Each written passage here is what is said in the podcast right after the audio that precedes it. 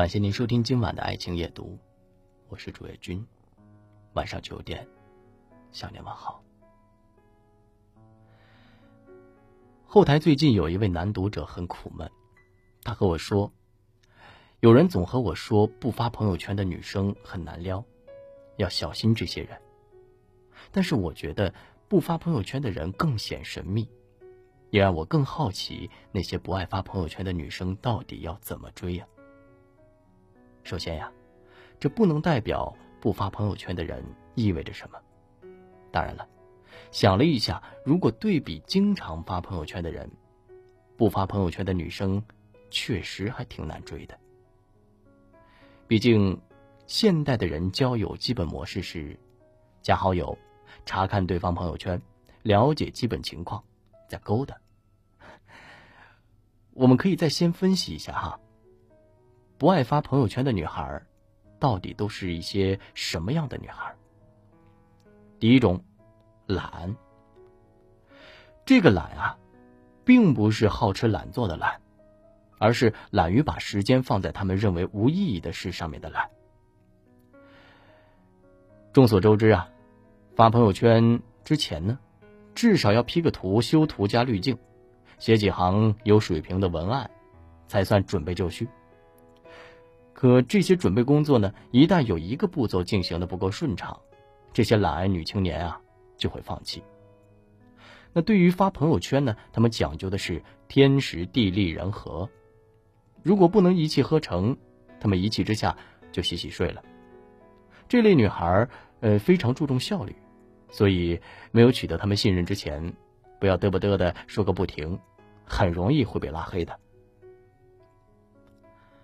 第二种，哎，顾虑多。不知不觉呀，朋友圈早已不再是单纯的朋友之间的圈子了。发朋友圈前的顾虑，确实也越来越多了。当年父母加入微信大军，我们发朋友圈的时候呢，就已经足够战战兢兢了，生怕哪个字儿用错，就落到在家族群里边被通报批评的下场。后来啊，同事、领导、客户、甲方都安安静静的躺在朋友列表里边，就不信你还能够毫无顾虑的发。你当然可以分组，用不同的标签来标记好友。可是想法是好的，可万一把谁可以看和不给谁看搞反了呢？顾虑多，再加上懒癌上身，这女青年们通常会选择哎洗洗睡，而你。也将再一次错失他未发出的朋友圈。那么这第三种啊，就是一人自成世界。这个世界上还有一类小姐姐啊，如神奇般的存在着。她们一人自成世界，圈子大的时候呢，也只能容纳两三人。在此之上啊，人数哪怕再多一个，他们都会应付不过来，觉得生活拥挤不堪。他们分享自己的生活，从来都是直接转发给固定好友。他们不需要别人点赞，因为他们真的不在乎。这类小姐姐的特征是啊，非常享受独处的状态，哪怕孤独，他们也乐在其中。他们的交友风格是不挽留、不讨好、不争吵、不记恨。因此啊，对于这种神奇般的存在呢。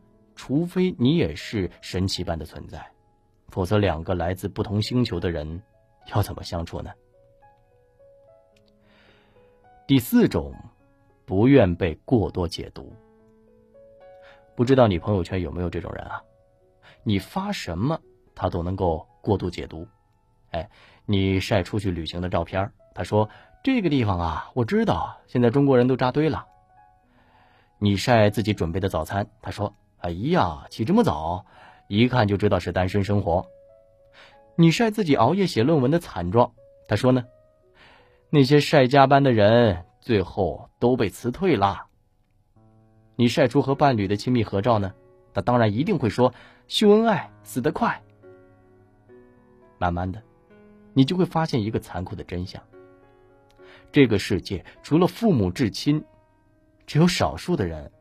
会无保留的为你的成就而快乐，所以，越来越多的人不光是女孩他们为了不被过多的解读，为了不被酸溜溜的扰乱心情，索性啊就不发了。第五种，无状态可发。他们极有可能维持着九九六的生活模式，对他们而言呢，能维持生活的齿轮正常且有秩序的向前，已实属不易了，就更别提让他们抽出时间来维护朋友圈了。但别看他们忙啊，他们对朋友圈的质量是丝毫也不敢放松。他们既不灌鸡汤，也不撒狗血，也不随意释放矫情的情绪。也不会不停的展示自己的伤口，他们只愿意分享生活中真正好玩的时刻。可惜啊，他们太忙，这样的时刻呢确实少之又少，所以呢，他们也就不发朋友圈了。那些不喜欢分享生活的女孩啊，要么早已尝到了分享的苦涩，要么呢，早已固若金汤，自成天地。那些女孩想要的呀。从来不是朋友圈里边摇尾乞怜的赞，而是在现实中能够真正被理解。所以啊，当你也喜欢上这样的女孩，请放下套路，放下心机，带上真诚，做真实的自己，就足以了。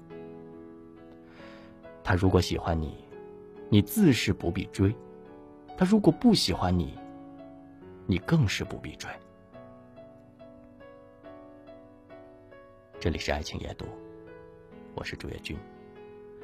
如果今晚的内容触动了你的心扉，请分享到朋友圈吧。晚安，好梦。